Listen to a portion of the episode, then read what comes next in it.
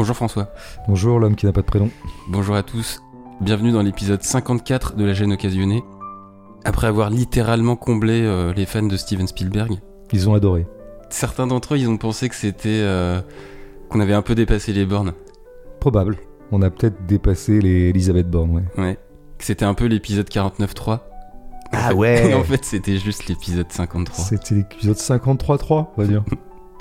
non, mais on s'excuse auprès d'eux parce qu'on voit bien qu'on a froissé quelque chose de très intime en eux. hein. On, a, on a provoqué des blessures narcissiques et si c'était à refaire, on le referait On, pas. on, refera, on refera pas. Euh, on va parler donc cette fois littérature. Pas seulement pour apaiser les esprits, mais parce que la période elle s'y prête. Il n'y a pas grand chose au cinéma en ce moment. Bah oui, puis surtout, il y a un bon livre qui arrive. hein. Quand il y a un bon livre qui arrive, on est content d'en parler. Et, puis là, au moins, on est sûr que les Sangiens nous feront pas chier. Mhm. D'une part, parce qu'on va plutôt dire beaucoup de bien de ce livre, et qu'en plus, les Sangiens sont beaucoup moins teigneux que les Spielbergiens. Mm, mm.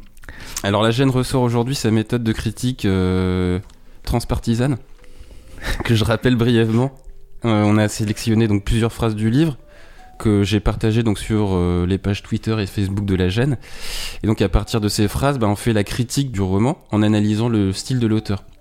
En prenant, disons, en tout cas des phrases, ouais, ce qui permet Mhm. d'entrer dans le concret de leur patte, de leur matière. Mm, mm. Alors petite incise avant de commencer, je m'excuse juste par avance parce que euh, j'ai eu pas mal de fièvre. euh, Ouais, petite voix, hein, j'entends là, il y a quelque chose. y a- Ouais. Ouais, en pleine période de préparation de cet épisode, donc voilà, je tenais, je, je tenais juste à se dire que ça risque de s'entendre par moment. ouais, mais je pense que ça érotise encore plus ta voix. Déjà, t'as une voix très érotique, les gens le disent. Ah ouais? Et là, euh, là, ça atteint des sommets orgasmiques. Mm, mm. Ouais. Non, mais on risque d'avoir de longs silences interrompus par. euh, Le cri d'un griffon. Par la fièvre. Ouais. Allez, on examine ben, le dernier livre de l'écrivain euh, Pierre Sange. Un long silence interrompu par le cri d'un griffon publié aux éditions Verticales. Pavel Pletika, écrivain imaginaire russe, intellectuel facétieux, a vécu une bonne partie de sa vie sous la dictature communiste euh, jusqu'à sa mort en 1961.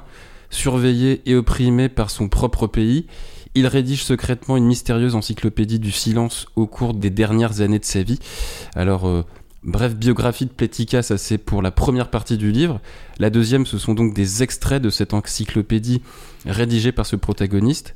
Avec euh, ce livre bicéphale, Pierre Sange mêle érudition, imagination et pas mal d'humour hein, quand on y songe. Ouais, on verra ça dans le détail. Mm. C'est très. De toute façon, Pierre Sange est. Bon, d'abord, il faut que je précise une chose, c'est que je suis moi-même un auteur des éditions verticales. Mm. Donc, je suis en train de faire un- une sorte de délit d'initié ou de conflit d'intérêt, je sais pas comment on dit. Ouais. Mais, euh, mais j'ai assez peu de scrupules à le faire, d'une part parce que tout le monde sert toujours la soupe à tout le monde dans ce milieu, et en plus parce que Pierre Sange est un écrivain dont la visibilité est très en deçà du talent euh, qu'il montre depuis euh, une vingtaine d'années, qu'il accumule les livres chez Vertical. D'ailleurs, on est arrivé au- chez Vertical peu près Ouais, au même même moment, j'ai lu à peu près toute son œuvre avec toujours hein, beaucoup de délectation. Donc euh, vraiment, ça me fait plaisir de d'aborder le dernier en date. Bah, si ça te fait plaisir, moi ça me fait plaisir. Bah, c'est génial. Et j'espère que ça et- fait plaisir aux auditeurs euh, aussi. bah, surtout, moi, ça me fait hyper plaisir de te faire plaisir. Alors une fois n'est pas coutume, on est presque aussi loufoque que le roman puisqu'on commence le livre par sa fin, quasi fin du roman. On est à la moitié de la deuxième partie, à savoir euh, bah, cette encyclopédie du silence par euh, Pletika dont j'ai parlé euh, en introduction. On est donc à la lettre M, page 135, je la lis. Moran, Moran, Bah, Moran avec deux N, je Ouais, crois. Moran, d'accord. Ouais. Moran de Point, poète et devin irlandais, fils légendaire du tout aussi légendaire roi Kerpr, le roi usurpateur appelé aussi tête de chat, promis à une belle destinée dans la carrière littéraire et prophétique.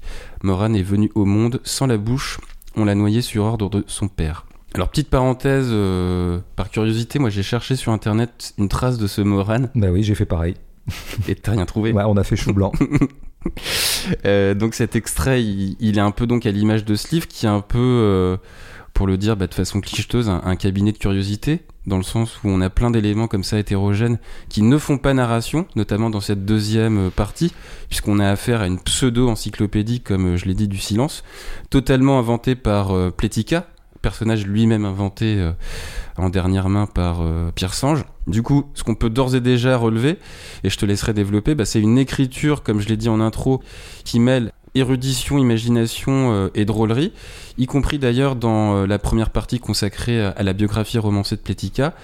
Érudition, puisqu'elle reprend un style descriptif qui accumule des informations parfois sans verbe, euh, style de dictionnaire ou d'encyclopédie, pastiché d'une certaine manière en inventant des personnages fictifs, tout en leur donnant, comme ici, des surnoms improbables comme tête de chat, et jouant pas mal aussi sur les paradoxes, puisqu'on a ce Moran, promis, je cite, à une belle destinée dans la carrière littéraire et prophétique, mais qui en même temps est venu au monde sans bouche, donc sans la capacité de pouvoir s'exprimer euh, oralement. Tout à fait bien vu. Tu as déjà lâché euh, ce qui est le maître mot de l'art de Pierre Sange, et notamment dans ce livre, qui est le paradoxe. hein. C'est là-dessus qu'il faudra un peu euh, s'interroger. Alors, comme tu l'as dit, là, on est plutôt dans la partie du livre où, après avoir raconté les circonstances de la genèse de cette encyclopédie et aussi les circonstances dans lesquelles l'encyclopédie a été retrouvée 25 ans après Mhm, que mhm. Pletica euh, en eut annoncé euh, l'existence même, ça c'est la première partie, bah, on a l'encyclopédie elle-même. quoi. Alors la notion d'encyclopédie euh, du silence, c'est déjà très paradoxal, mais euh, nous mène vers le paradigme scientifique. hein. L'encyclopédie, c'est quand même le domaine de la science, Mm. jusqu'à preuve du contraire. À partir du moment où une chose entre dans une encyclopédie, d'une certaine manière, ça vaut attestation de son authenticité. Mm. Or là, nous avons une encyclopédie dont on peut supposer qu'elle ne cesse d'accumuler du faux. Donc tu l'as dit, effectivement, ce Moran n'a jamais existé, pas plus que Pavel Pletica euh, lui-même. Nous sommes plutôt dans le faux. Alors non content d'inventer des personnages faux, euh, il se trouve que la définition elle-même, en tout cas les quelques lignes qui y sont consacrées, comme ça peut être le cas dans un dictionnaire des noms propres en fait, hein, c'est un petit peu le- ce dispositif que reprend euh, Pierre Sange. Eh bien, il nous est dit quand même que ce Moran euh, est un fils légendaire. Un légendaire, c'est le truc qui n'a pas existé, hein, qui n'appartient qu'à une légende. Bon, Mhm. et alors, non content d'être un fils légendaire, il est euh, fils légendaire du du, roi, tout lui. aussi légendaire roi Kerp. Mm. Donc on est double légende, double falsification. Donc cette encyclopédie est comme sabotée de l'intérieur. Son programme attitré à savoir de dire le vrai et de même d'attester la vérité des choses, eh bien fait tout à fait le contraire en égrenant tout un tas de gens euh, qui n'ont pas existé. Donc on voit que sans j'aime bien euh, frayer euh, avec le faux, avec une autre couche d'inexistence. Il nous est quand même dit que ce roi était un usurpateur. Donc non content d'être légendaire, c'est un roi qui n'a pas existé, mais qui en plus n'était pas vraiment un roi, puisque c'est ça qu'on appelle un usurpateur, c'est Mm. qu'il s'est fait passer pour un roi, puis en fait il l'était pas. Donc on a des couches de faux qui s'accumulent, ce qui finissent par créer euh, évidemment l'idée d'une grande falsification, euh, voilà. Ouais, mais, il n'en reste pas moins. Je m'empresse juste, entre parenthèses, de dire que quand même dans l'encyclopédie, c'est ça aussi qui fait qu'il y a un mélange un petit peu qui peut nous prêter à confusion. C'est qu'il y a aussi des éléments qui sont vrais, tu vois. Par Tout exemple, il y a, il y a un petit fragment sur Socrate, Oui, exemple, oui, dont on reparlera. fragrance- Non, mais tu fais une très très bonne remarque. C'est-à-dire qu'il n'y a pas plus, comment dire, malin et pervers que de mêler le vrai et le faux. Mm, euh, mm. Parce que, d'ailleurs, c'est l'argument du diable, ça. Parce que le diable, euh, ce qui est intéressant avec le diable, c'est Il est qu'il double, il diabolo. ne, il ne- il est double, il ne ment, mais il ne ment pas tout le temps. Mm. Si le diable mentait tout le temps, il serait tout à fait possible et facile de lire dans son jeu. Le problème, c'est que le- de temps en temps, le diable dit la vérité. Et donc, Sange est tout à fait diabolique puisqu'il alterne effectivement des vrais euh, personnages ayant véritablement existé, des écrivains ou des philosophes comme Socrate. Mais il se trouve que où ça devient intéressant, c'est que c'est présenté de la même C'est-à-dire que l'apparence ou la texture du faux est exactement la même que la texture du vrai. Alors ça, si tu veux, c'est tout à fait le cocktail propre à l'écrit, et notamment à un écrit encyclopédique, enfin, indépendamment de ça c'est que à l'écrit, c'est une zone, et notamment l'écrit littéraire est une zone d'indifférenciation entre le vrai et le faux. Mm.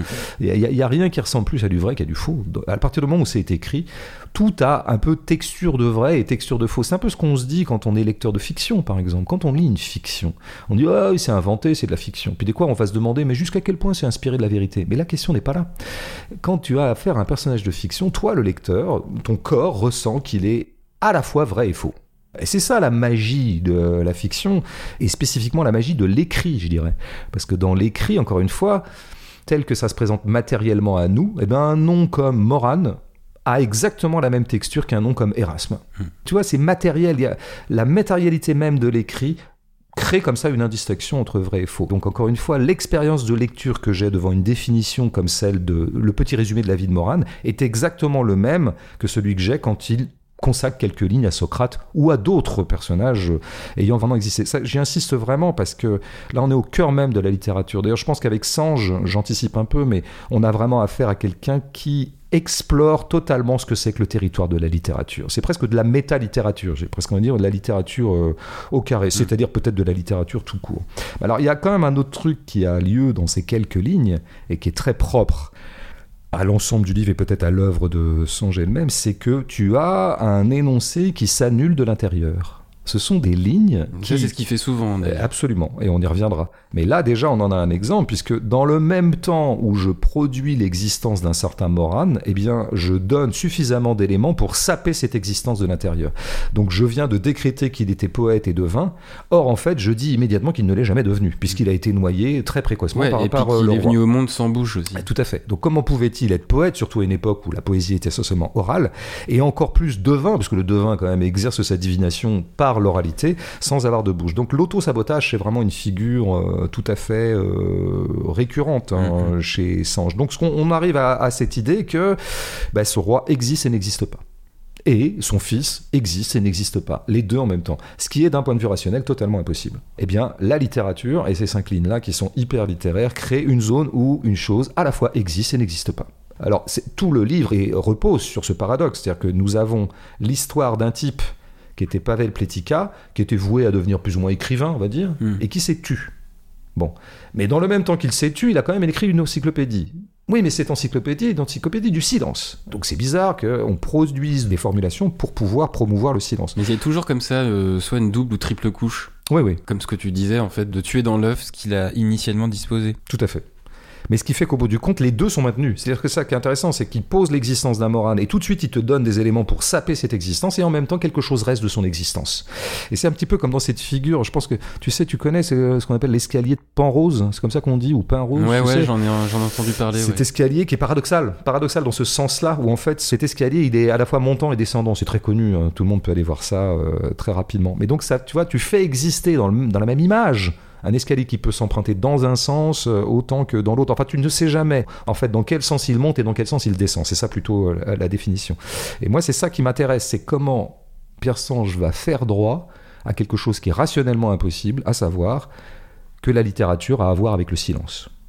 C'est contre-intuitif, si tu veux, au départ. La littérature, c'est des mots, c'est de la parole, ça, ça parle, c'est écrit, c'est en tout cas, la, pas tout. la lecture euh, s'effectue en silence. Tout à fait. Il y aurait une zone déjà d'intersection entre le parler et le silence qui serait précisément la lecture muette et Mm. la parole muette hein, par laquelle euh, Rancière définit la littérature. Mais quand même, de dire que la littérature serait le lieu attitré du silence, Mais c'est contre-intuitif, euh, clairement. c'est complètement contre-intuitif, mais il se trouve que tout le livre va quand même réussir à faire crédit à cette hypothèse qu'on va voir avec les autres euh, phrases. Ouais, parce qu'il y a des déclinaisons, en fait, finalement, dans cette encyclopédie, euh, des déclinaisons de- du silence dans l'art, en fait. Tout à fait. Sur des textes sacrés, de la littérature, de la musique, du théâtre. euh, Bah, c'est un petit peu ce qui a été visiblement le travail le faux travail, le travail inexistant de l'inexistant Pavel Pletika auquel Mm. Sange donne existence, à savoir de, de faire vraiment un espèce de répertoire de euh, toutes les manifestations du silence euh, dans la littérature et parfois dans l'art. Il parle Même par dans le exemple cinéma euh, muet, dans le cinéma muet, il parle beaucoup de ça parce qu'effectivement le cinéma muet a été un cinéma, alors pas exactement silencieux d'ailleurs, il en est question à un moment puisqu'il y avait de la musique, Mm. mais où globalement on privait les émetteurs de son du son. Alors, bah, on va poursuivre avec un, un petit groupement de phrases, là. euh, J'en ai réuni trois comme Ah, ça ouais, ouais, parce que j'aime bien, j'aime bien réunir des phrases. Bah, ça t'a bien fait. Mm. C'est donc la première, c'est page 98. euh, donc là, on est encore dans le dans l'encyclopédie, si je me trompe pas. En tout cas la première. Ouais, ouais, ouais, la première, ouais, parce qu'on est euh, on est encore sur un autre personnage, donc à la lettre C.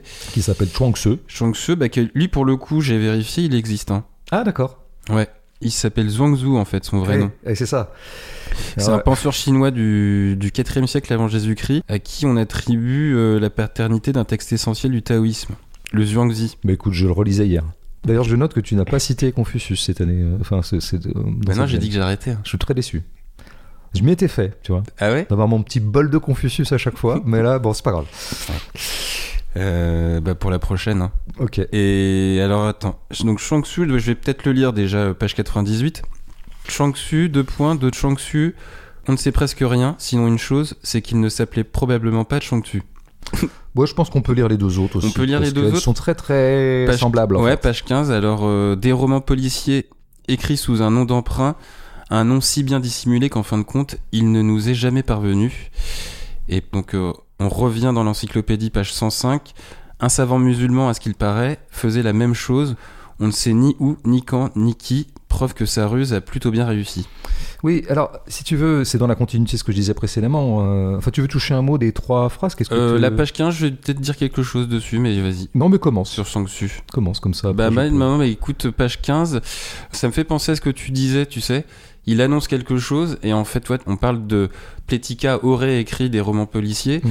écrits sous un nom d'emprunt, donc euh, ça redouble en fait euh, l'atmosphère de romans policiers sous un nom d'emprunt, donc euh, c'est un peu un pseudo, c'est un peu une identité cachée. Et puis la chute, le roman ne nous est jamais parvenu, finalement. Bah oui, donc on est en train de parler d'un roman policier dont on ne peut parler crédiblement que dans la mesure où il nous est parvenu. Or, je finis par dire qu'il ne m'est jamais parvenu. Donc je suis quand même en train de dire que la parole que je suis en train d'énoncer sur ce roman policier est tout à fait impossible. C'est l'escalier de pain rose. Voilà, exactement. Je vois que tu suis, je suis assez content, quoi. Non, ben voilà, c'est des énoncés, les trois sont des énoncés paradoxaux. Moi, je savais pas que Chuang Tzu avait existé, mais indépendamment du fait Mm. qu'il ait existé ou pas, si je lis cette phrase, moi, je dis que c'est un énoncé impossible. Je ne connais que son nom, mais en fait, son nom lui-même est faux.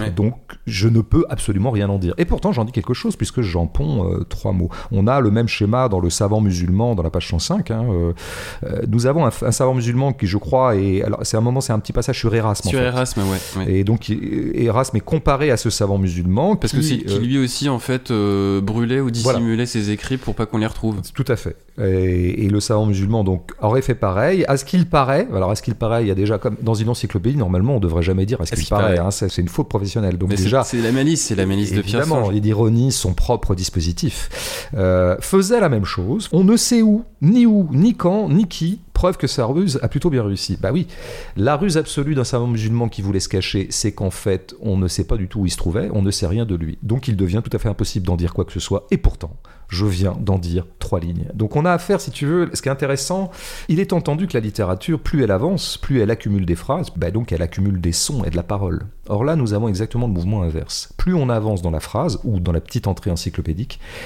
et plus en fait on gomme ce qu'on écrit. Hein, c'est un mouvement. Alors je crois que la notion de gomme est très importante pour comprendre une certaine modernité littéraire. Je veux dire que pendant tout un temps, probablement que écrire consistait à faire valoir de la parole, à déployer de la parole. Et à un moment, là, par la crise de la modernité, je vais un peu vite, je pense que Sanche s'inscrit dans ce que Nathalie Sarraute appelait l'ère du soupçon. C'est une espèce de soupçon de la littérature vis-à-vis d'elle-même ou du soupçon du verbe par rapport à lui-même. Et donc elle est plutôt allée dans un mouvement qui était inverse, qui était de dire plus j'écris et plus je gomme ce que j'écris. Et là on a trois phrases qui se gomment, notamment la dernière, hein, tu vois, tu pars du savant musulman, tu as un savant musulman, je viens de poser quelque chose. Et plus je vais avancer dans la phrase, plus ce savant musulman va disparaître. Il va se dissoudre, puisqu'il n'a plus de lieu, il n'a pas d'identité, il n'a- on n'a aucune preuve de lui, et sa ruse a tellement bien marché que, etc. Donc là, il faut bien comprendre ce mouvement, comme ça, qui est un mouvement qu'on pourrait appeler euh, de recul. Plus Mhm. j'avance et plus je recule. en fait. Bah, ce qui fait un petit peu de façon plus longue dans la, biographie romancée de Pletica dans la première partie. Oui. Il le fait exister, il le dissout petit à petit en Tout fait. à fait. Mais d'ailleurs, euh, c'est quoi l'histoire de Pletica C'est quelqu'un qui a disparu, hein, qui s'est rendu lui-même. Donc en fait, à peine Pierre Sange a inventé un personnage, c'est-à-dire il a produit un personnage au sens vraiment fort de produire, tu sais, comme on peut produire un miracle ou comme on peut produire un objet. On le fait exister. Dans le même temps qu'il le fait exister, euh, eh bien, il le fait inexister. De fait, le, le livre est traversé, notamment la deuxième partie qui est encyclopédique, euh, par des écrivains euh, qui sont caractérisés par le fait qu'en fait, ils ont fait disparaître leurs écrits. C'est donc le cas d'Erasme, qui avait fait brûler visiblement, dit-on, des écrits de lui parce qu'il voulait pas que ça tombe dans des mains de gens qui auraient biaisé et manipulé Mmh. ces écrits-là. Mmh. Donc ça, il y a une autre entrée à un moment qui est un certain Pierre Larétin. Et alors, il nous est dit, un je le lis vite fait, un matin, fatigué de son omnipotence, hein, l'omnipotence, il aurait renoncé à écrire une lettre. Ah ben voilà, on est en train de nous parler de quelqu'un qui devait écrire, en fait, on nous dit tout de suite qu'il a renoncé à écrire une lettre. Il nous resterait à la lire en employant les supposées méthodes d'une non-lecture. On fait exister l'inexistant. Dit comme ça, ça paraît un peu systématique, mais, c'est aussi en parce fait. qu'on a, ouais, on est, on n'est pas loin de, Parce que employer, l'absurdité. employer des méthodes d'une supposée non-lecture. euh, De toute façon, Sange porte haut, avec quelques autres, mais qui sont rares, euh, une lignée d'écrivains qui frayent avec l'absurde. Enfin, en tout cas, qui considèrent qu'il y a une, une vérité de l'absurdité. Et que donc, produire de l'absurdité par la langue, c'est rendre justice à un certain état du monde qui est absurde. On a souvent rapproché Sange d'un écrivain contemporain, de lui, à peu près du même âge, d'ailleurs, qui s'appelle Éric Chevillard, que je recommande, et ils sont assez proches dans l'esprit. hein. Et on est toujours en lisière de l'absurde chez euh, Éric Chevillard, un écrivain de chez Minuit. Ce qui est intéressant, c'est de voir qu'à ce moment-là, c'est quoi la conjonction entre la littérature et le silence? C'est que la littérature dans le concret de ses phrases, organise un devenir silencieux. Mais ça, ça présuppose que d'abord tu poses la formulation, il faut qu'il y ait quand même du verbe, et ton idée, ça va être de gommer le verbe, de le faire disparaître, de la même façon que Pletica a fini par disparaître. C'est important d'ailleurs, on nous signale au tout début de la biographie de Pletica qu'il était extrêmement bavard. Et qui vraiment, il avait le verbe très volubile, très incontinent Ouais, parce même. qu'il donnait des conférences aussi. Il euh. donnait plein de conférences, il parlait tout le temps, c'était un beau parleur. On dit d'ailleurs que les femmes étaient très charmées par son verbe. Donc c'est très important au début du livre de le poser comme extrêmement barbare, parce que ça donne plus de poids à son silence. En fait, le silence existe que dans la mesure où c'est là qu'il a à voir avec la littérature. C'est une extinction du verbe, le silence. C'est pas un truc qui est donné comme ça a priori. Le silence, c'est quelque chose qui se gagne. C'est ce vers quoi on tend. Et pour qu'on y tende, il faut d'abord être parti d'une zone de bavardage. Donc, euh, c'est vrai que pour euh, Sanche s'inscrit aussi dans une certaine tradition de la modernité qui a pu considérer que le vrai poète était celui qui, au bout du compte, euh, allait vers le silence. À un moment, d'ailleurs, il sera question de, à propos de Plética, de conférences non prononcées. La vraie grande belle conférence, la seule conférence qui soit digne de ce nom et qui soit légitime, c'est celle qu'on ne prononce jamais. De fait, il y a de toute façon un questionnement fondamental sur ce que c'est que l'art. Et il y a aussi un questionnement, je pense, qui va à un moment frayer avec aussi une certaine critique de la marchandise, qui ferait que précisément, ben, beaucoup d'artistes qui par ailleurs étaient très fâchés devant l'accumulation de matières et de marchandises qui caractérisait un certain capitalisme Et industriel. la euh, spéculation qui. euh, voilà, qu'il y avait euh, autour. se sont dit, mais en fait, ajouter des œuvres aux œuvres, c'est encore ajouter des objets aux objets dans un monde qui est déjà extrêmement peuplé d'objets, saturé d'objets, et que le capitalisme est en train de saturer d'objets. Et donc, finalement, le geste subversif par excellence, l'art sera véritablement subversif et le restera, si plutôt que d'accumuler à son tour des objets, eh bien, au, contraire, il, affecte de retrancher les objets ou de ne jamais faire exister ces objets. C'est là que c'est apparu cette espèce de motif mythologique de l'artiste sans œuvre. Alors on passe à la, phrase suivante. On parle de la police d'État de l'Union soviétique de 1934. Lou Gepeu, hein, donc, euh, qui suit Pletika dans ses faits et gestes, donc dans la première partie du livre.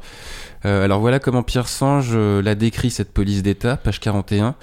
L'administration nouvelle ne fait pas reposer son honneur sur la gentillesse, c'est le moins qu'on puisse dire. Elle attend de ses clients une parole abondante. Libre serait un bien grand mot, en tout cas généreuse, en l'échange d'un laconisme institutionnel, un laconisme de parois infranchissable. Alors ici, on a une, ironique euh, personnification d'une institution faussement bienveillante. Il y a un redoublement de l'ironie assez drôle avec vers la fin, quand il écrit d'un laconisme institutionnel, d'un laconisme de parois infranchissable, ce qui fait que dans le mouvement même de la phrase, t'as cette double occurrence du mot laconisme qui a un effet cumulatif et qui fait ressentir la, pesanteur de l'institution, de sa lourdeur, son étanchéité même, euh, ouais, avec ce syntagme euh, de parois infranchissables. Évidemment, ce laconisme de l'administration, il s'oppose ici à la parole abondante des citoyens qu'elle surveille, mais donc, par cette tournure assez subtile de la personnification et l'ironie, on voit bien à quel point il n'y a pas de réciprocité dans un échange verbal entre un citoyen russe et cette police perverse. Ouais, c'est bien parce que tu utilises, euh, j'aime bien ta dernière formule, elle est très euphémistique. Et donc elle est à l'image de ce que produit euh, la phrase de Sange qui repose sur un, un euphémisme majeur. C'est vrai qu'il faut commencer un petit peu par situer. Alors, Pletika étant né, je crois, à la fin du 19e, il est contemporain de la révolution bolchevique, donc de 1917. Ça nous est raconté dans les premières pages. Il a assisté à des débats, certaines ébullitions dont il s'est assez vite lassé d'ailleurs. Puis on arrive au stalinisme, ce qui est encore quand même à un autre degré, je dirais, d'oppression, peut-être même le début de l'oppression. Mhm. Là-dessus, il y a quelques débats dans la constellation communiste. Et donc on est sous Staline, quoi. À ce moment-là, on est en, dans les années 30. euh, bon, et on connaît bien les mœurs euh, à ce moment-là. hein. Il s'agit d'aller chercher les citoyens chez eux. D'ailleurs, euh, peu avant, ils sont allés chercher Pletika et ils essaient de le faire parler. En gros, on est en train de nous signifier qu'on l'a emmené. Là, il il est question, je crois, un peu plus loin, jusqu'à ces chambres froides où s'accumulent déjà tant de dossiers. Ces chambres froides, bon, ça sent les salles de torture en fait. En tout cas, une salle où on va très largement malmener le citoyen qu'on est allé chercher chez lui pour le faire parler. Selon l'expression consacrée de la torture, nous avons les moyens de vous faire parler. Donc on est quand même euh, là-dedans. Et alors là, du coup, la première phrase, en tout cas le début de notre extrait est, est savoureux d'euphémisme. L'administration nouvelle, c'est-à-dire l'administration stalinienne, qu'on pourrait appeler la bureaucratie, en fait, il l'appelle l'administration, c'est déjà un euphémisme. hein. C'est déjà plutôt doux de dire administration. hein. Ouais. Euh, on dit plutôt la bureaucratie, ou on pourrait dire le dispositif dictatorial ou le dispositif de contrôle stalinien. Il dit l'administration nouvelle ne fait pas reposer son honneur sur la gentillesse. Enfin, c'est plus qu'un euphémisme, c'est une litote. C'est vraiment dire pratiquement une chose pour son contraire. Euh, en tout cas, minimiser, mais à mort, ce qui a été euh, les pratiques dictatoriales de la bureaucratie et du dispositif euh, stalinien. Alors après, j'ai tiqué un peu la première fois que j'ai lu cet extrait sur c'est le moins qu'on puisse dire, mais moi aussi. Eh bah oui, pourquoi est-ce qu'on tique bah Parce que je l'aurais pas mis, moi. Bah ouais, ça nous paraît un peu redondant. Ouais. Bah oui.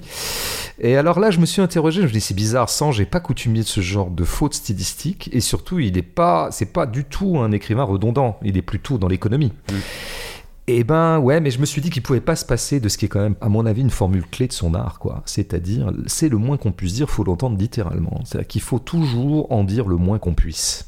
C'est ça l'art de Sange. Et donc évidemment, c'est une littérature fondamentalement euphémistique. Donc c'est vrai qu'il explicite un peu son procédé, mais je trouve que ça valait le coup parce que du coup, ça fait entendre cette formule qui est euh, toujours dire le moins, aller vers le moins, ce qui est une alchimie euh, particulière, ce qu'on pourrait appeler une logique soustractive. hein. Mm. Donc on recule en avançant. Une des figures qui revient souvent chez Sange et qui revient là dans nos quelques lignes, c'est pas tant le sabotage de ce qu'on dit, mais c'est je corrige ce que je viens de dire pour l'amender et le minimiser. Mm. Tu vois, c'est ce qu'il fait après là. Euh, c'est le moins qu'on puisse dire. Elle attend de ses clients une parole abondante. Libre serait un bien grand mot. Donc on évite les grands mots. Dans la littérature soustractive, on veut des petits mots. On veut pas faire de bruit. Libre serait un bien grand mot. En tout cas généreuse, donc il est passé de libre à généreuse en l'échange d'un laconisme institutionnel à un parlant de la- laconisme de paroi infranchissable. parole, ouais. Donc il a auto-rectifié sa propre parole pour arriver au mot juste et le mot le plus modéré en quelque sorte par rapport à des euh, grands mots. Et ce en tout cas, tu vois, on pourrait très bien avoir à la place de en tout cas, libre serait un bien grand mot, du moins généreuse. Tu sais, c'est ce qu'on dit parfois. Il était sinon libre, du moins généreux. Mhm, Eh ben oui, c'est une écriture qui va vers du moins. Et il faut prendre au pied de la lettre, c'est du moins. Alors là, on voit quand même que ce qui est intéressant dans cette phrase, si tu veux, c'est que la stratégie littéraire qui consiste à aller vers le silence et vers le moins est indissociablement dans cette période-là, et c'est peut-être une des raisons pour lesquelles Sanche s'est posé dans cette période-là, parce que là, pour l'instant, c'est un implicite de notre commentaire, mais quelle idée a pris euh, Pierre Sange d'aller situer un roman dans l'URSS, enfin, je dois- et notamment dans le moment stalinien? Ben, Je crois que justement, ça lui importait, il me semble, de poser un cadre social où précisément la seule résistance possible était de se taire. Et que donc, ce qui est une stratégie littéraire, aller vers le silence, devient aussi une stratégie de survie. Mm. Et c'est indissociable dans le cas de Plética. Il s'est retranché à la fois par dégoût et saturation du verbe, mais aussi parce que c'était sa seule façon de survivre. Il fallait pas l'ouvrir. Et là, on voit bien parce qu'on est dans la scène typique où que demande l'administration aux citoyens? Parler. ouais. il faut que tu parles. Mm. Pour dire quoi Pour donner des infos sur tes voisins, pour dénoncer, on sait pas toi. Il faut que tu parles. Ce à quoi, d'ailleurs, cette administration, et c'est ça que tu as commenté, euh, elle euh, n'aura de cesse que d'opposer, elle, son silence souverain. C'est-à-dire que à la fois, elle demande à ses citoyens, allez-y, dites-nous des trucs, mais nous, par contre, on est parfaitement opaque et silencieux. Mhm. Nous, on a le droit puisqu'on est de l'administration, et c'est bien ça, le degré supérieur de la dictature, c'est quand elle ne se pique même plus de rendre des comptes sur ce qu'elle est en train de faire, y compris les violences qu'elle est en train de perpétrer. D'où cette image que tu as commentée, qui est quand même superbe d'efficacité. Un laconisme de paroi infranchissable. Je, je- je trouve que là, il y a tout l'éthos dictatorial qui est résumé dans cette image-là. Tu te heurtes à un mur qui est un mur concret, mais tu te heurtes aussi à un silence. Ouais, c'est euh, ce mélange en fait, c'est cet alliage entre laconisme et paroi infranchissable Ouais. qui est redoutable en fait. Bah, qui est redoutable, qui fait vraiment une image. De toute façon, il y a des images euh, tout à fait, il y a des frappes qui sont euh, tout à fait efficaces hein, dans la. C'est une, belle synthèse hein, quand même. Bah oui, tout à fait. Mm. Euh, après, il faut quand même noter que tu auras dans le bouquin euh, une, une apologie du silence qui excède très largement ce contexte stalinien. Parce que ça serait aussi biaiser la lecture, en tout cas la minorer, que de considérer que Sange nous aurait juste fait un truc contre la dictature stalinienne. Bon, j'ai envie de dire, euh, si c'était que ça le livre, c'est-à-dire qu'on était un peu au courant. Par ailleurs, il se trouve plus grand monde maintenant pour défendre Staline, je crois pas, tu vois. Mhm. Donc euh, là, livre un peu inutile, mais pas du tout. Évidemment que Sange élargit très largement le truc. Une entrée dans l'encyclopédie un peu plus loin, page 164, je l'ai noté. Silence et secret, deux points. On devrait leur élever des hôtels, si on vivait un temps de bâtisseurs d'hôtels, pour leur vouer un culte universel. Donc il y a vraiment un culte universel, c'est-à-dire au-delà du contexte stalinien. On professe ici le silence et le secret, et avec une- un amalgame entre les deux, c'est-à-dire que être silencieux, c'est être secret, et être secret, c'est être tranquille. Donc je pense qu'on a quand même aussi un manuel de survie qui vaudrait pour euh, Toutes les dictatures. compris- ouais. et puis toutes les sociétés en fait. Mm. Je pense qu'on gagne toujours à fermer sa gueule en fait et à se réfugier dans une discrétion et dans un secret qui en fait nous expose beaucoup moins au, Mm. à l'agression sociale. Bah, on aurait peut-être dû euh, pas faire d'épisode sur Spielberg. Tout à fait. On aurait mieux fait de fermer notre gueule, on aurait été plus tranquille. Mais tu sais, un très bon exemple, tu vois. Je veux dire, euh, il faudrait toujours euh, ne rester qu'entre nous et parler entre nous. Tu vois. On devrait même pas publiciser. C'est pour ça qu'il faudra qu'on sabote cette gêne euh, Mm. sitôt qu'on l'aura enregistrée. Si on allait euh, au bout du geste. Je note juste pour finir que le silence n'est qu'une mouture, une stratégie parmi d'autres de dissimulation. L'important, c'est de se dissimuler. Et donc, je pense qu'il y a vraiment, c'est un petit précis de dissimulation aussi. là. Et il a d'ailleurs un moment qui est hyper rigolo et très paradoxal. J'ai noté que c'était page 148, mais je ne suis pas sûr de la page. Il professe le masque, il faut se masquer. Mais simplement, immédiatement, il en arrive à l'aporie paradoxale, à l'aporie donc, que, euh, bah oui, mais si tu portes le masque tout le temps, tu te fais beaucoup voir. Et donc, on en arrive à un paradoxe interne, il faudrait arriver à se masquer sans masque. Et il faudrait arriver par ailleurs à se dissimuler sans que la dissimulation se voit trop. Donc il finit par dire dissimuler est une profession dont on ne peut faire profession. Ce qui est vrai. Je crois que c'est clair. C'est mon conseil de survie du jour. Euh, Est-ce qu'on enchaîne sur la phrase suivante? Alors celle-là, pour le coup, elle est un peu la, longue. la- voilà, c'est celle-ci. ah, ça, c'est du gros morceau, ça. hein. C'est celle-ci, Eh bah et puis oui. même celle d'après, elle est, elle est longue aussi. Ouais, bah tant mieux. Alors, page 40. Donc, je la lis. Un matin de février, idéalement froid, deux hommes de la GPU devenus l'OGPU, toujours deux hommes, comme une paire d'indissociables archanges, emportent les manuscrits de Plética, pêle-mêle une conférence sur le grand schisme de 1378, des notes sur l'un des problèmes de Hilbert, le sommaire d'une histoire du concombre, le plan d'un roman pornographique, la réécriture d'une nouvelle d'Arthur Conan Doyle du point de vue de l'assassin pour donner tort au détective et corriger son vibrato, quelques pages de journal intime, c'est-à-dire plusieurs versions de la même, et 48 sonnets en l'honneur de Tatiana, imitée de Shakespeare, en moins bien.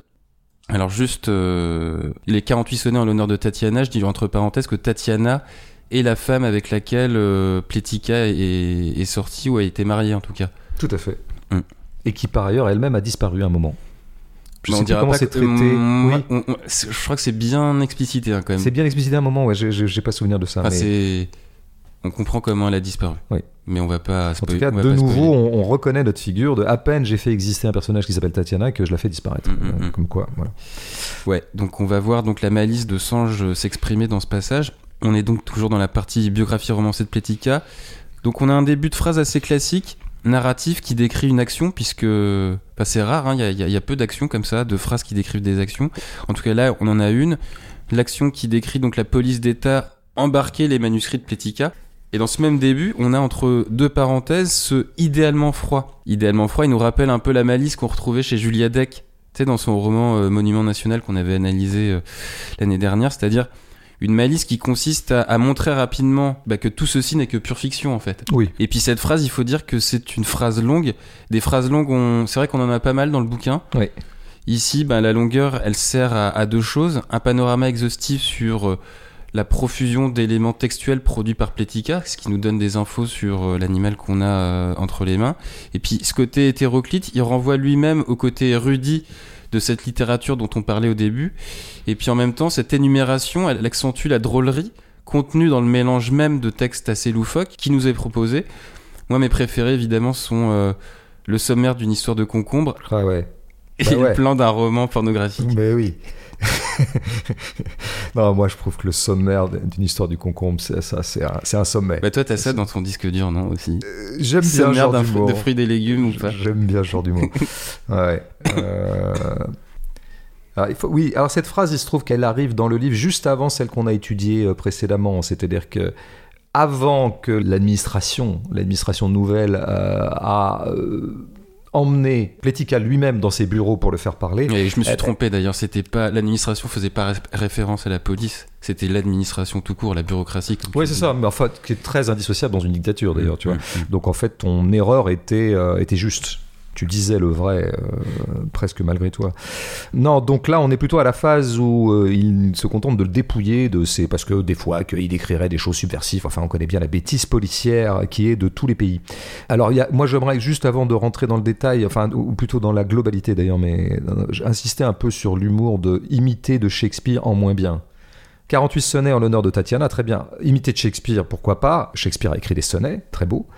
En moins bien. Alors pourquoi ce en moins bien me fait éclater de rire? Bon, d'une part parce que vraiment j'ai que ça à foutre, mais aussi ben, parce que c'est vraiment les trois mots de trop.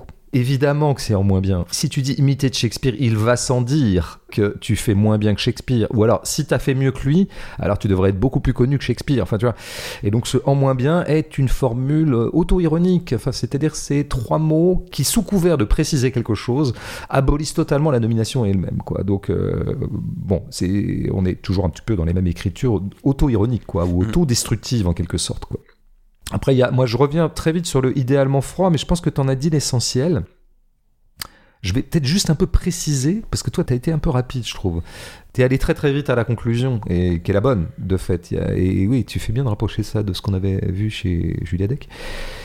Je suis en train d'inventer une scène, je pose qu'il fait idéalement froid, mmh. et en fait, je laisse croire par ce idéalement que c'est une heureuse coïncidence. C'est-à-dire, ah ben ça tombait bien ce jour-là, il faisait froid. Donc du coup, ça me permet de faire un tableau un peu complet, c'est-à-dire un peu ton sur ton. C'est-à-dire non seulement des gens de la GPU sont en train d'aller chercher quelqu'un ou d'aller euh, le dépouiller de ses écrits, mais en plus selon une iconographie bien connue de la Russie stalinienne, mais de la Russie tout court, il faisait froid. Donc en fait, ça va bien, GPU égale froid. Et donc il dit, ah bah super, ça tombe bien, du coup mon tableau est bon. Ouais, mais mon, vieux, c'est toi qui as inventé le tableau. Donc c'est ça que tu voulais dire, hein. je ne fais que déplier ce que tu as dit. Là encore, c'est une ironisation, non pas sur le langage lui-même, mais c'est une auto-ironie sur le fictionneur qui est Sange, et qui nous rappelle par ce strict idéalement qu'un fictionneur fictionne toujours comme il veut il est toujours maître à bord, et que donc qu'il puisse s'étonner qu'il fasse froid ce jour-là et s'étonner en bien est un étonnement euh, totalement paradoxal dans la mesure où il ne fait froid que dans la mesure où il l'a bien voulu. Il n'a tenu qu'à lui, Pierre Sange, d'écrire que ce jour-là euh, il faisait froid. Après, il y a quand même un autre aspect, c'est qu'il il ne se cache pas de donner dans le cliché.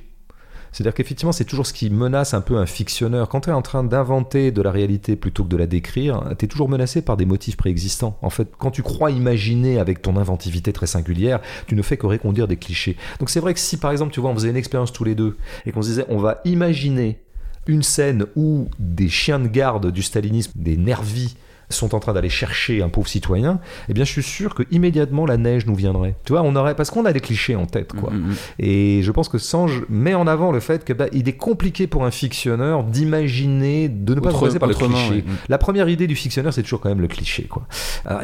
où il interroge lui-même ses propres clichés, c'est toujours deux hommes comme une paire d'indissociables archanges. Évidemment, il y a une ironie dans cette histoire d'archange, puisque ces gens viennent porter la mauvaise nouvelle, alors que l'archange est plutôt porteur en général d'une bonne nouvelle. Donc c'est encore une fois de l'euphémisme, c'est dire une chose pour faire comprendre son contraire, mais il n'y a pas que ça, c'est ce côté toujours deux hommes. Tiens, ils sont par deux. Bah là, c'est pareil.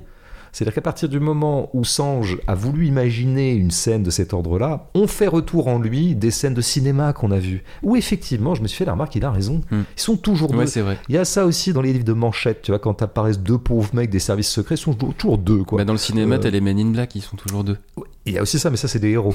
Mais après, il y a une raison technique à ça, c'est que quand t'es deux, bah, du coup, il y a un peu plus de sécurité, l'un peut soutenir l'autre, des fois que ça se passerait mal. Mais quand même, cette idée, comme on les pense par deux, c'est encore un cliché, ça.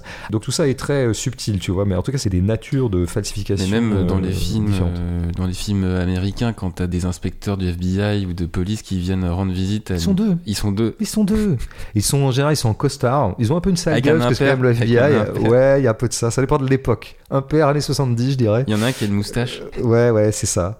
C'est très très compliqué d'échapper au cliché quand on est en train d'inventer. Donc c'est la moindre des choses et la moindre des délicatesses, c'est celle que produit Sanche, c'est dire je ne suis pas dupe des clichés qui me viennent en tête. Et donc je t'invite toi lecteur à les, noter euh, comme tel. Bon par ailleurs, euh, pour aller vite maintenant sur cette phrase, c'est qu'il est encore question de texte qu'aurait écrit Plética. Je note que la plupart sont inachevés. Donc on est toujours dans cette idée qu'un vrai texte est toujours inachevé et que les vraies conférences ne se prononcent pas. Je n'y reviens pas.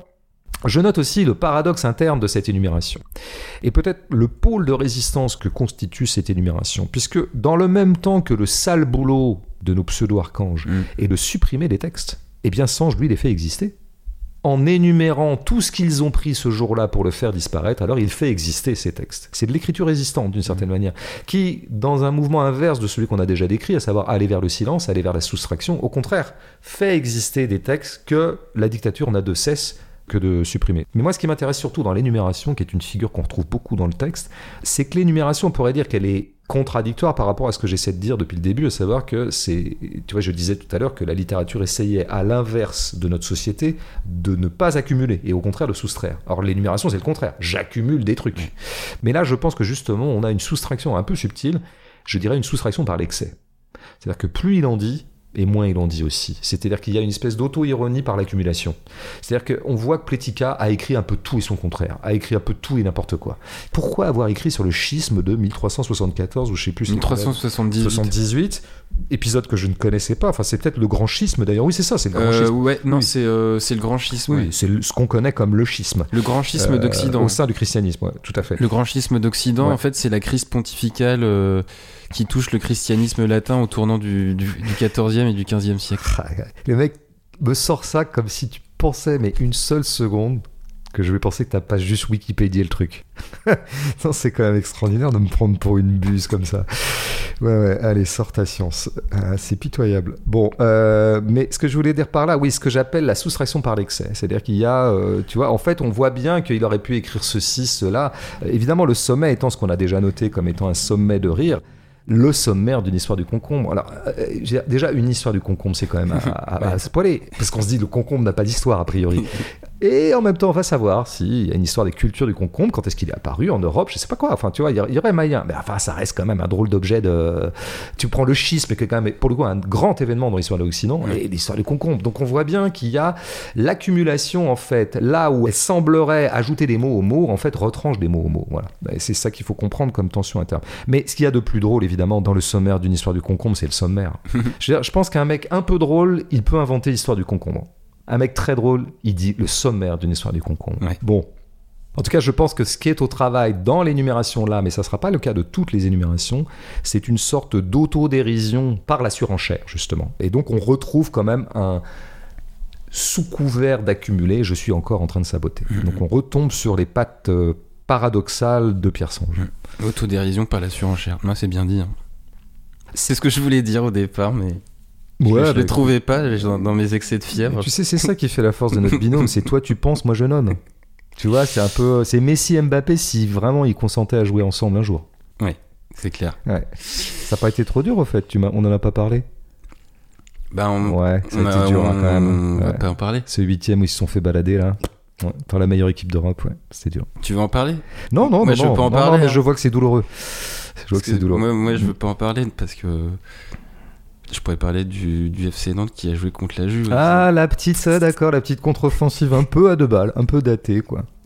Non, mais j'ai remarqué que les fans de Paris sont, sont aussi susceptibles et touchy que les, les fans de Spielberg. Ah bon? Je me demande si c'est pas les mêmes. Hum, Moi, je pense pas. Tu sais, moi, ça fait quelques années que je suis habitué, donc euh, Ben c'est ça, c'est bien d'avoir une identité de club. Vous, c'est la défaite. bah, on va peut-être gagner le championnat de France quand même. Ah oui, oh bah oui. oh bah oui, la Ligue 1, ça c'est gros prestige, quoi. Allez, on passe à la page 59. Donc la page 59, toujours je précise qu'on est dans la partie biographique de Plitica. Donc je lis la phrase La collection de silence ne sera pas une collection de fausses sagesses dubitatives. Deux points. Les silences chez lui seront des costumes et des masques, des accessoires, des véhicules, des tableaux, des automates, des singes empaillés, des faisans de nature morte, des cruches, des gardiens de nuit endormis sur leur registre, des veillées où l'on baille, des pierres remarquables, des boucliers et des blasons, des planches d'anatomie, des luttes et des viols d'amour, des cavaliers de jeux d'échecs, un vitrail et un cul de lampe, des fleurs exotiques, des vieux chagrins d'Anton Tchekhov, la fumée des cigares, celle des encensoirs et la stupeur d'un ange de Raphaël étonné de sa propre existence. Donc de nouveau, on est, euh, on a une construction de phrases assez similaire par rapport à la précédente Ouais. de l'énumération, qui nous rappelle bah, que euh, cette biographie de Pletica, elle contient pas beaucoup de situations ou de scènes à proprement parler. C'est vrai que c'est pas trop le genre de la maison, non? Ouais, voilà, je voulais le dire. Sans, j'ai pas un écrivain de narration et de situation. Il, est- il joue sur un autre registre. Mm, mm. Dans le livre, donc voilà, beaucoup de phrases longues, avec comme ça des énumérations comme on l'avait vu avec chez Nicolas Mathieu. On avait un peu vu ça chez lui. Ouais. C'est-à-dire euh, un écrivain qui attache davantage d'importance au descriptif plutôt qu'au récit pur. Les choses s'accumulent sans qu'il y ait forcément de cohérence ou de lien entre elles. Et ça aussi, c'est intéressant parce que ça rejoint ce que tu disais euh, en début de podcast, à savoir que bah, ça restitue d'une certaine façon l'aspect chaotique d'une vie par l'évocation d'objets qu'on a accumulés au cours de son existence. Par, Ouais, par bah, exemple, euh, chez toi, t'as un... T'as une écharpe du FC Nantes, t'as un petit singe, t'as une peluche, t'as une peluche de Comment singe. tu sais tout ça Tu- Comment tu sais T'es bien renseigné, je trouve. T'es allé espionner chez Il y a moi. des vidéos de toi sur internet, je crois. Ah, c'est ça. Euh, Il y, a- il y a assez peu d'objets accumulés chez moi, Euh, mais je suis pas un très très bon exemple d'accumulation. Mais, mais Chez moi, là, il y a un petit hérisson euh, porte-clés ouais, près très de joli, près très très mignon, très kitsch. que tu pourras caresser en fin d'émission si tu veux. ouais. Mais je le caresse à chaque fois en début d'émission pour me porter chance. Ça va Tu as fait le tour de, de l'énumération, là, de raconter que euh, mon intérieur euh, est plein de beaux objets, c'est ça? Ça non, mais c'était pour illustrer un petit peu. euh, Ouais. Oui, qu'il y ait du concret un peu. Quoi. Ouais. Ouais. Euh, moi, je voulais qu'on parle de cette phrase parce qu'elle pourrait faire doublon avec la phrase précédente, mais je crois que là, on rentre dans une autre dimension quand même de l'énumération qui apporte une petite nouveauté par rapport à la stratégie énumérative de, Ouais. de Sange. Pour l'instant, j'ai serait essayé. peut-être, euh, ouais, qui serait peut-être une, une stratégie inversée. On dit le plus pour étoffer encore plus euh, justement le contenu de ce qu'on essaie d'évoquer. sur- Absolument. C'est-à-dire que je, euh, tout à fait. C'est-à-dire que l'énumération que j'ai essayé de vendre comme étant une nouvelle stratégie paradoxale de soustraction Mm, est mm. quand même en fait là une énumération. Il s'agit bien quand même d'ajouter des choses pour de vrai. Mais alors pourquoi ajouter des choses? C'est là qu'il faut. En fait, ce- qu'est-ce que promeut Sange à travers le silence Bah, un- a- mais on est toujours dans du paradoxal pour le coup, puisqu'on on veut évoquer le silence, qui pour le coup ne produit rien, Mm. Et on est dans cette énumération. Voilà. euh, On part là-dessus, c'est-à-dire que cette phrase est extrêmement longue, euh, sous couvert de nous expliquer ce qu'est le silence. Et donc, effectivement, cette définition du silence va produire la, la phrase la plus longue du livre, ou presque. De nouveau, on est dans un paradoxe. Mais un paradoxe qu'il faut savoir creuser, en l'occurrence. Parce que si on regarde ce qui est énuméré, par exemple, il est question de singe. Alors, le singe, c'est celui qui, quand même, quoi qu'on dise, n'est pas doué de parole. Mm. Donc, déjà, c'est une créature plutôt silencieuse, enfin, en tout cas, qui n'émet pas de son signifiant. Mais en plus de singe empaillé. Donc c'est un singe silencieux au carré. Et puis tu as aussi des faisans, mais de nature morte. Hein, ce qu'on peut voir dans un certain nombre de natures mortes d'ailleurs du XVIIIe siècle, ou d'un peu avant ou d'un peu après. Donc là je crois que le silence s'investit d'une nouvelle fonction chez Sange, c'est qu'en fait faire vœu de silence, c'est se plier devant les choses, parce que les choses elles-mêmes sont silencieuses. Les choses ne sont pas douées de paroles et ne sont pas douées de verbes, par définition, sinon on les appellerait pas les choses. Professer le silence, c'est une façon de rendre hommage aux choses. Tu vois, jusqu'ici, on n'a pas du tout parlé de réalisme ou de réel dans la littérature de Sange qui semble assez euh, indemne de ce genre d'objectif. Mais je pense qu'au bout du compte, c'est un réaliste. En tout cas, c'est quelqu'un qui produit une ontologie de rendre compte du monde. Le silence est le plus à même de rendre compte du monde parce que le monde lui-même est silencieux. dans ce livre-là en tout cas. Dans ce livre-là. Parce que moi j'ai pas lu les autres, mais. euh, Bah, là, là, disons qu'il il aborde frontalement la notion de silence, c'est pour ça que je me permets de m'y arrêter un petit peu. Quoi. Bon, tu vois, alors, je suis un petit peu acrobatique là, mais je m'appuie quand même sur ce qu'est le prologue du livre, hein, qu'on n'a pas abordé pour l'instant. Et le prologue du livre fait euh, mention du fameux paradoxe d'Achille et de la tortue. Tu Ah sais, oui. euh, ça commence déjà par un paradoxe. ouais, c'est page 9, ouais. Alors pour la faire courte, parce que je suis pas spécialiste de toutes ces choses-là, mais le paradoxe d'Achille et de la tortue, qui est un paradoxe énoncé par Zénon, qui est connu pour un autre paradoxe, c'est que la tortue prend de l'avance sur Achille. Euh, Achille va évidemment en courant rattraper la tortue, sauf qu'il la rattrape jamais. Pourquoi est-ce qu'il la rattrape jamais? Parce que si on considère que l'espace se divise en infiniment petit tout le temps, c'est que le- l'espace est subdivisible à l'infini, eh bien stricto sensu, de ce point de vue-là, jamais rien ne peut jamais rien toucher. L'autre paradoxe étant celui de la flèche. Tu sais, la flèche, elle n'atteint jamais sa cible, puisque si l'espace est subdivisible à l'infini, alors il y aura toujours un écart entre la flèche et la cible. C'est un paradoxe, pourquoi? Parce que nous, quand on- nous voyons quelqu'un tirer une flèche dans un tronc, bah, nous voyons bien qu'à un moment, il y a un impact entre la, la flèche. ouais. Donc il y a une espèce de contradiction entre ce que je constate empiriquement et ce que la physique semble nous dire scientifiquement. C'est ça le paradoxe. Mais ce qui est intéressant dans ce prologue, euh, évidemment, Est gourmand de ce genre de paradoxe, c'est pour ça qu'il commence par ça, mais il y a un truc plus consistant dans ce prologue. C'est pas simplement je m'amuse euh, pour la énième fois à propos de paradoxes bien connus. Parce qu'il dit admirer à l'œil nu la chose sans importance, l'étudier mais sans l'égratigner, mais sans lui faire subir l'affront d'une capture. Là, il est en train de définir un art poétique. En gros, il faudrait être Achille par rapport à la tortue. En fait, Achille ne rattrape jamais la tortue et c'est bien. De la même façon qu'Achille ne rattrape jamais la tortue, il ne faut jamais que le mot rattrape la chose. Il ne faut jamais que le mot dise exactement la chose parce que ça serait la tuer et ça serait notamment nier ce qui constitue la chose, à savoir son silence propre. Nommer une chose, il y a toujours quelque chose de contradictoire et d'assassin là-dedans. Si je nomme une chose, je suis en train de trahir son silence propre. Donc il faudrait que j'arrive à la nommer tout en faisant vœu de silence. Donc on retrouve d'une comme ça un, espace de nomination et de littérature qui est assez euh, serré. Euh, voilà, ça c'est, je pense que tu vois, c'est un retournement quand même dans la stratégie d'énumération de Sange. hein. Il s'agit, au fait, ne pas dire les choses, c'est la meilleure manière de les dire. Quoi. Ouais, Euh, et puis de on- restituer la beauté du silence aussi. Tout à fait. Rattaché à certains objets, par exemple la fumée des cigares, celle des encensoirs, c'est assez beau en fait comme image. Ben, je pense que d'ailleurs, il a le don pour aller chercher les choses les plus euh, anodines possibles Mm. et de leur faire droit dans sa littérature. On peut dire que ça serait de la dérision de dire, c'est un petit peu ce qu'on disait tout à l'heure sur le concombre, mais en fait, non, c'est pas de la dérision. Il y a quelque chose de profondément euh, aimant vis-à-vis du monde des choses, du monde matériel. Il le dit d'ailleurs à un moment, il a une expression qui serait un petit peu le but de Plética, la faculté de tout admettre. Son non-étonnement est la preuve de son hospitalité. Mais de quelle hospitalité on parle? Faire accueil au monde. Faire accueil au monde matériel. Et donc, y faire accueil, ça serait nommer ce monde, mais encore une fois, sans lui imposer la violence de la nomination qui le dénaturerait. C'est, Voilà, c'est- c'est ça. tu vois, en fait, il y a de bonnes littératures que quand on se tient dans le difficile. Et là, je pense que Sange définit un espace de difficulté de la littérature. Alors après, du coup, ça devient la fête de la vie, son truc. De tout, je peux faire mention dans ma littérature. Donc tu auras, par exemple, des cavaliers de jeux d'échecs. Moi, j'adore cette expression parce qu'il aurait pu dire des pièces de jeux d'échecs. Ben, il dit pas des pièces, il dit des cavaliers. Tu vois, c'est encore plus singulier. Il aurait pu dire des rois, des tours. Bon, il dit euh, un cul de lampe. Il dit même pas une lampe, il dit un cul de lampe. Plus c'est dérisoire et plus il semble euh, content d'en faire euh, mention. Il y a une autre énumération d'ailleurs dans le livre que je voulais, parce que je la trouve encore mieux d'une certaine manière, je voulais la lire.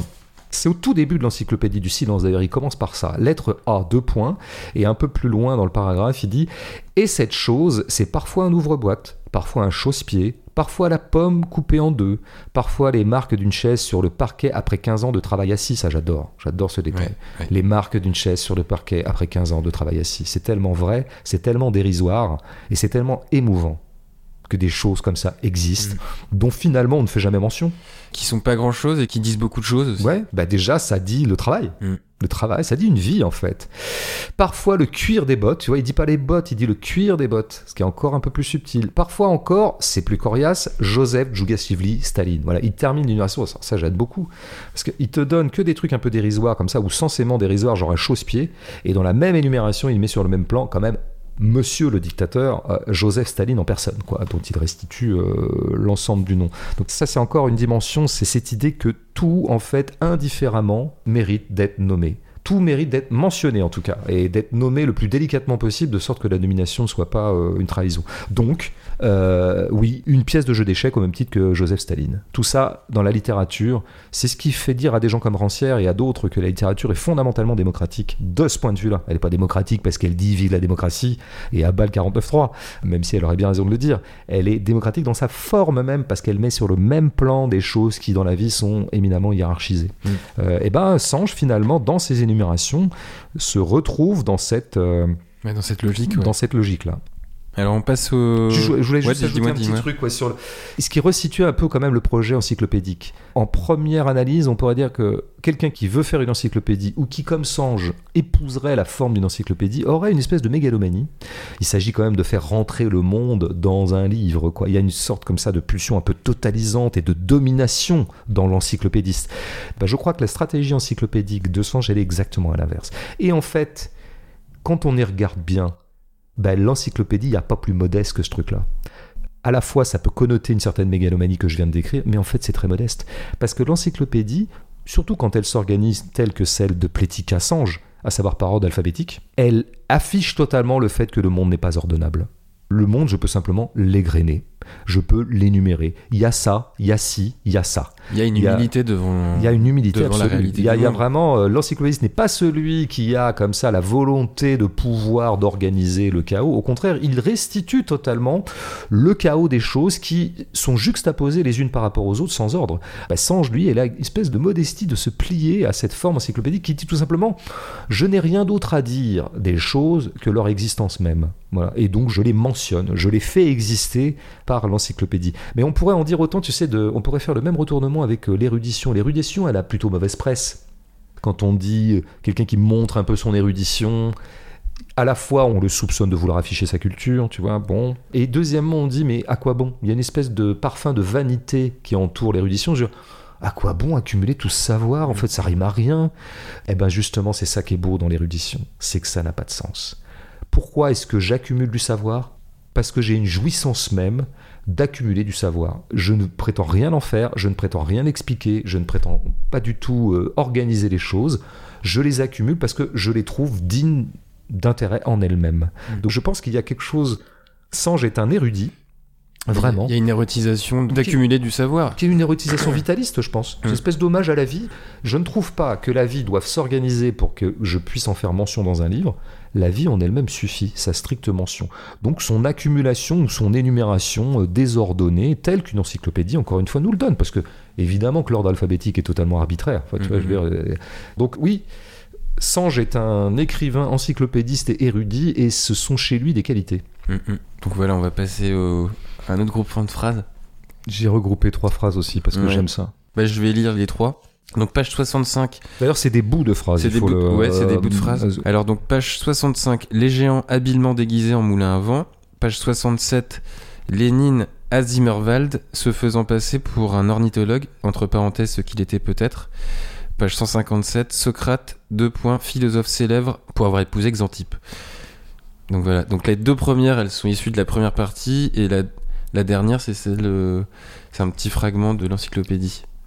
Ouais, c'est une entrée Socrate dans l'encyclopédie. Ouais. entre Socrate, ouais. Alors, elles sont pas de la même partie du livre, mais elles produisent la même opération, ce qui est une sorte d'inversion par rapport à l'original. Alors, euh, Des géants habilement déguisés en moulin à vent, on pense évidemment à Don Quichotte, et Mm. les lecteurs de Don Quichotte savent que Quichotte prend des moulins à vent pour des géants. Mm, mm. euh, Sange est en train de nous renverser la chose. En fait, ce que nous croyons, nous lecteurs, depuis que nous connaissons Don Quichotte comme une illusion, de, une illusion un peu chevaleresque et euh, mythomaniaque du Quichotte, à savoir, il se bat contre des moulins en pensant qu'ils sont des géants, mais en fait, ils étaient vraiment des géants. C'est simplement des géants déguisés en moulins à vent. Bon, évidemment. Ça paraît un peu des amusements d'Andy, mais moi ça m'amuse.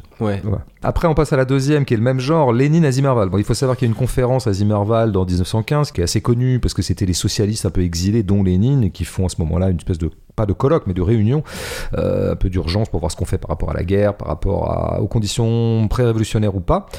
Et euh, il est assez connu que Lénine, qui était à ce moment-là en clandestinité, s'est fait passer pour un ornithologue, donc ce que restitue très très bien Sange, mais qu'évidemment il sabote par sa parenthèse en insinuant qu'il était peut-être ornithologue. Mhm. Donc on est quand même en train d'insinuer à ce moment-là que nous avons longtemps cru que Lénine s'était fait passer pour un ornithologue alors qu'il était Lénine, un leader euh, politique. En fait, c'était peut-être un ornithologue qui se faisait passer pour Lénine. Et puis, alors, la troisième, c'est pas exactement la même, mais c'est un peu la même. Socrate, philosophe célèbre pour avoir épousé Xantippe. Bon, il ça, est c'est une, vraie, c'est une vraie info, ça. ben, sauf qu'il y a un truc qui est faux, si tu veux, c'est que effectivement l'épouse de Socrate s'appelait Xantippe. Elle est assez connue d'ailleurs. La postérité l'a retenue d'ailleurs comme une, une femme de sale caractère. Elle est toujours mentionnée comme un peu l'emmerdeuse. Euh, Elle a mauvaise presse dans une espèce comme ça de tradition un peu misogyne de base. Mm, mm. D'ailleurs, Socrate est le grand homme et il était accompagné d'une femme euh, fielleuse. Mais là, si tu veux, toute l'inversion euh, repose sur le célèbre pour. Ouais, Euh, c'est vrai. C'est Xantippe qui est célèbre pour avoir été l'épouse de Socrate. D'ailleurs, on ne Mhm. connaît d'elle que ça. C'est pas Socrate qui est célèbre pour avoir épousé Xantippe. Il est célèbre pour avoir été le premier philosophe, en tout cas le personnage central euh, de l'œuvre de Platon. Euh, donc, il y a des inversions. Moi, ce qui m'intéresse là-dedans, c'est comment un texte, comment le texte de Sange, à partir d'un savoir, produit une hypothèse alternative. Donc en fait, on a une facture fondamentalement hypothétique de la littérature, chose que j'ai déjà eu l'occasion de dire, parce que je pense que la littérature est fondamentalement hypothétique, elle produit de l'hypothèse.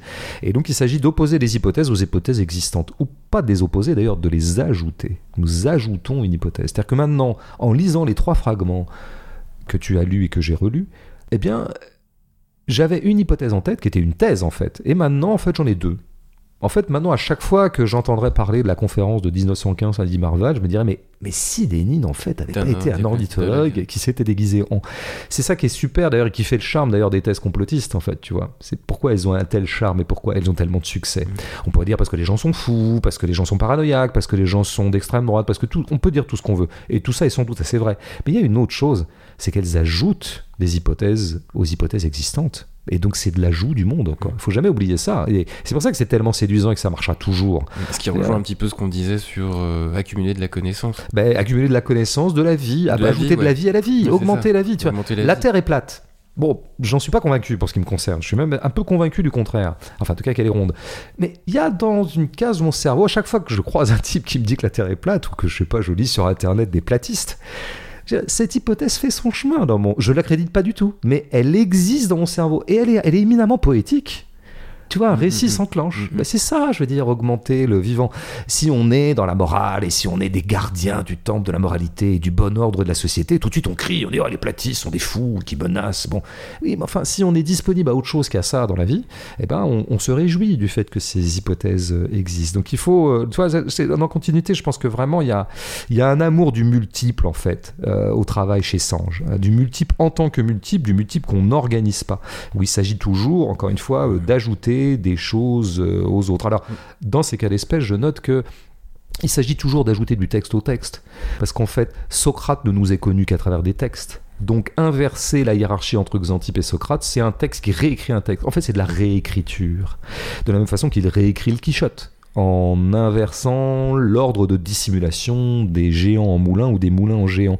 Et puis, bah, ma foi, la connaissance qu'on a de ce qu'a été la vie de Lénine euh, dans les années pré-révolutionnaires, euh, elle nous est parvenue par des textes éventuellement par de la parole, mais en tout cas par des mots. Ce que je veux dire par là, c'est que ce que fait Sange, et ce qu'il fait dans toute son œuvre d'ailleurs, c'est de la réécriture. Il réécrit. Il part de mots et il propose des mots alternatifs aux mots existants. Alors là, on, se retrouve avec un Sange dont il faut dire quand même le cœur, c'est qu'il est très euh, létrocentrique.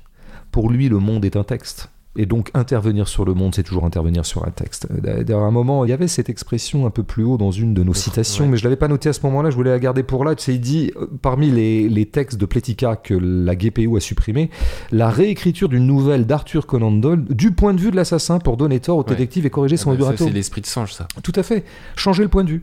L'idée que toute écriture est toujours une réécriture, on est toujours précédé par du texte, nous vivons dans le texte, au commencement est le texte, bon ça c'est un petit peu les bases si tu veux, de ce qu'on pourrait appeler un textocentrisme ou un textualisme de Sange, il s'inscrit dans cette tradition-là. Alors il y aurait une figure tutélaire, je pense, dont Sange est un continuateur, comme pas mal d'écrivains modernes, c'est Borges bien sûr, Borges le grand écrivain de la bibliothèque, c'est-à-dire j'ai vécu dans une bibliothèque, me dit Borges, mais il dit pas que ça, il dit que la bibliothèque contient non seulement toute l'histoire du monde, bah oui, mais c'était ça. C'était dans le. Il y, avait pas cette évocation de Tout Borges à fait. dans, le... dans Bélanger, bien sûr.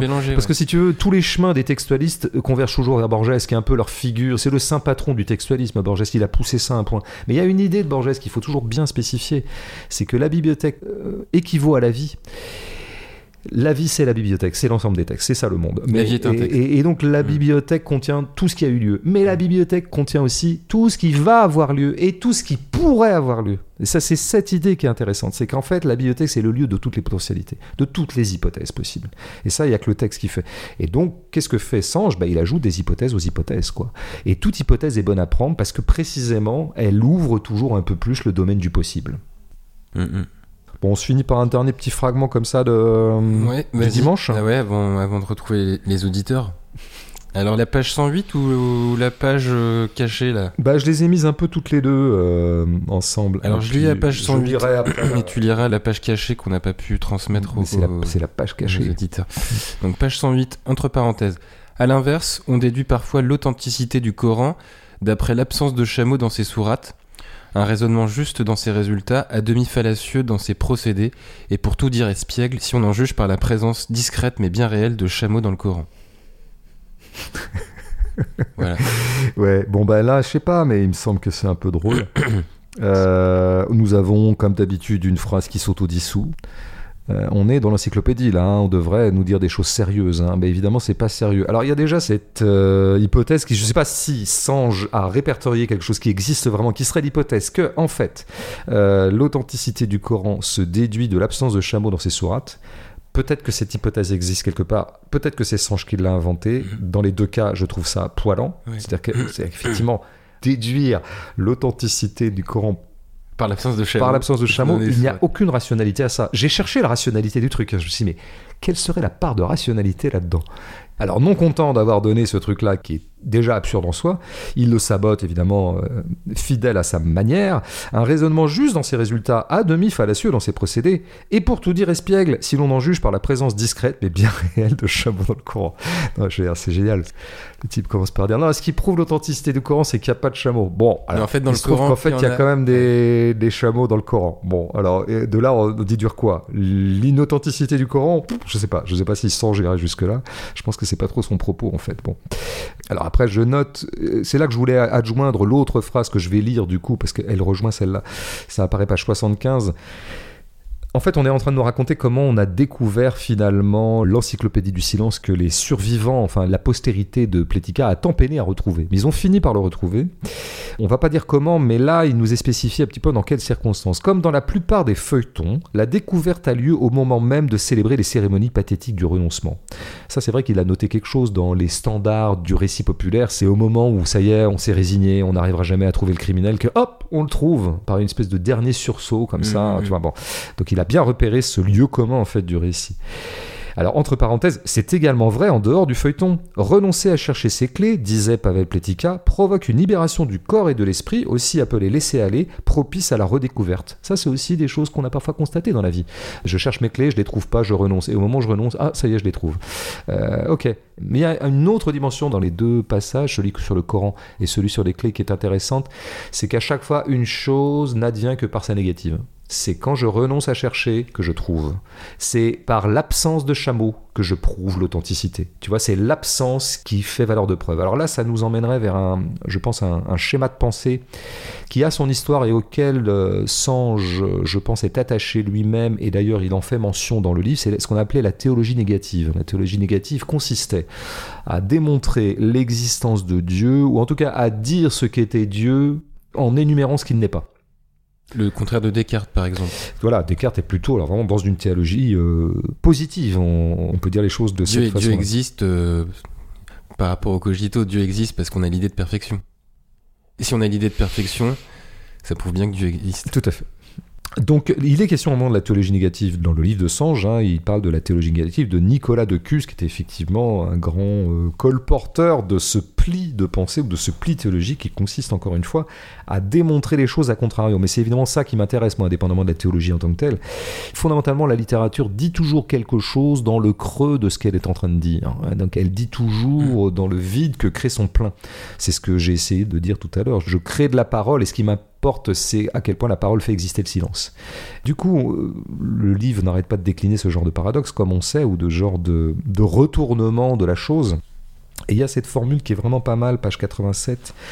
Il y a un roi quelque part, seulement il se cache dans l'anonymat. Ben, voilà encore une fois une chose, qu'est-ce qui s'impose comme étant le roi? C'est pas du tout celui qui fait démonstration de lui-même et qui fait spectacle de lui-même, comme tous les pouvoirs l'ont toujours fait. hein. Un pouvoir euh, s'impose d'abord par la visibilité de lui-même qu'il impose à, ses sujets. Bah là, c'est le contraire. Le vrai roi du monde est le roi caché, le roi anonyme, celui qu'on ne connaît pas. Bon, bah, tu vois bien que là, on peut coaguler tout ce qu'on a essayé de dire, c'est-à-dire l'artiste sans œuvre, euh, le vrai poète, c'est le silencieux. Et ça, je voulais en parler parce que je pense que c'est un peu la clé de la littérature de Sange, d'arriver à exprimer quelque chose dans le contraire d'elle-même, en quelque sorte. Et donc, il pratique lui-même une sorte de littérature négative, euh, comme on parlerait de théologie négative. Et je crois qu'en fait, ce qui apparaît à travers ça, c'est que la littérature est toujours négative, que c'est son procédé d'expression à elle propre, c'est vraiment de signifier les choses dans les creux même de l'insignifiance, pour le dire de cette façon un peu trop tarabiscotée. Mais je pense que c'est la drôle de position de l'écrivain Pierre Sange aussi dans notre société. Parce que l'écrivain Pierre Sange, bon, bah, on est un certain nombre à le lire, hein, heureusement, mais d'abord peu, comme nous ne sommes pas nombreux à lire plein plein d'écrivains. C'est presque le statut forcé de l'écrivain d'être peu lu. Et bah Sange, ouais, il continue, il accumule ses livres comme ça, il fait son petit bonhomme de chemin, tu vas dans son coin. Mhm. Et c'est presque la posture idéale pour moi, je dirais, qui est tout à fait une, une illustration, une application totale de ce qu'il essaie de raconter dans, à travers Pavel Pletika. C'est-à-dire surtout pas faire de un bruit. peu un double d'une certaine façon. Oui, je pense. Il l'a conçu à travers lui-même, quoi. Enfin, il s'est projeté dans Pavel Pletika, ce qui est la moindre des choses. Et même d'ailleurs, si Pierre Sange était euh, davantage exposé, il, il arrive que des, des recensions dans la presse. Hein. C'est pas du tout quelqu'un qui est. euh, Mais il en, il en a eu quelques-unes d'ailleurs. oui, oui, tout à fait. euh, à l'occasion de ce, ce livre. Mais je pense que ce qu'il trame au fond, sa littérature, la quintessence même de sa littérature, a besoin de cette discrétion. En tout cas, ce sont des opérations qui sont très largement inaperçues et qui, pour pouvoir avoir lieu, doivent rester inaperçues. Il arrive que la littérature ne soit pas visible. Très bien, ça tout le monde l'admet et tout le monde le constate. Ce qu'il faut bien comprendre, c'est qu'elle ne peut être de la littérature que dans la mesure où elle échappe à la visibilité. Les opérations littéraires, de toute façon, échappent par essence à la visibilité. Elles ne peuvent pas passer dans les radars du discours médiatique ou du discours de commentaires. Les opérations littéraires, elles ne peuvent euh, frayer qu'à travers le texte lui-même. Ce qu'on a essayé de faire là aujourd'hui. C'est-à-dire qu'il faut vraiment se mettre le nez dans le texte, vraiment euh, précisément pour arriver à nommer ces opérations littéraires. Mais sinon, elles ne sont pas commentables en tant que telles. Quoi. Donc est, euh, c'est parti, hein Petite partie interactive. Une petite partie interactive. On commence avec Robin qui nous indique que l'humour de ces passages, des passages qu'on a sélectionnés, il rappelle que le roman s'est bâti à l'origine sur le rire, par opposition au sérieux de l'épopée. Doit-on faire de l'approche humoristique du roman une démarche directement politique et une manière de renouer avec l'un des caractères distinctifs du genre? Alors, je ne sais pas s'il faut tout de suite mêler la politique à ça, ça serait intéressant, cela dit, mais euh, parce que peut-être qu'il n'y a de politique en littérature que par ses formes, et donc par exemple par là, où Robin a tout à fait raison, c'est de restituer le roman. Il n'y a pas eu un, dévoiement humoristique du roman, le roman est immédiatement humoristique, mais son humour, c'est un humour propre, c'est pas la poilade, quoi. C'est une, comme le dit très bien Robin aussi, une espèce d'ironisation sur l'épopée. L'épopée serait le stade un peu sérieux du récit, on raconte les choses au premier degré, elles ont eu lieu, et d'ailleurs on prétend en faire exemple, c'est évidemment euh, l'Odyssée. Euh, exemplairement. il y a de l'emphase aussi. Hein, il y a tout à fait de l'emphase parce qu'on est, on est complètement dedans. Il s'agit d'édifier l'auditeur. C'était surtout des gens qui entendaient les épopées, mais ou éventuellement le lecteur, regarder les exploits de ces grands hommes et tu contempleras ces exploits et d'ailleurs tu en tireras exemple pour toi-même. Ce sont des modèles, des exemples. Tout ça demande un grand sérieux parce que nous sommes dans l'édification. Le roman, ce qu'on appelle précisément le roman, on admet quand même communément que le roman apparaît à partir du moment où ce premier degré épique est grignoté par de l'ironie. Et c'est effectivement le Quichotte exemplairement qui va se moquer des romans de chevalerie. Donc oui, je pense qu'il y a quelque chose, de toute façon, le roman a un pacte originel avec l'ironie. Et donc éventuellement avec l'humour, mais l'humour dans ce sens-là. Par extension, la question que je me pose toujours, c'est est-ce qu'il n'y a pas quelque chose de fondamentalement humoristique dans la littérature? J'ai eu l'occasion d'en parler, moi je pense que oui.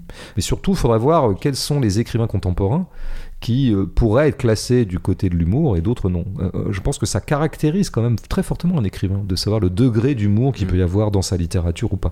Bon, Sange, très clairement, fait partie d'une famille d'écrivains drôles, mm. d'écrivains dont la textualité même est humoristique. Il faut bien y insister, c'est pas des gags que fait Sange, c'est pas des bons mots, c'est pas des formules, c'est tout est drôle. L'édifice même textuel de Sange est nappé ou sous-tendu de drôlerie.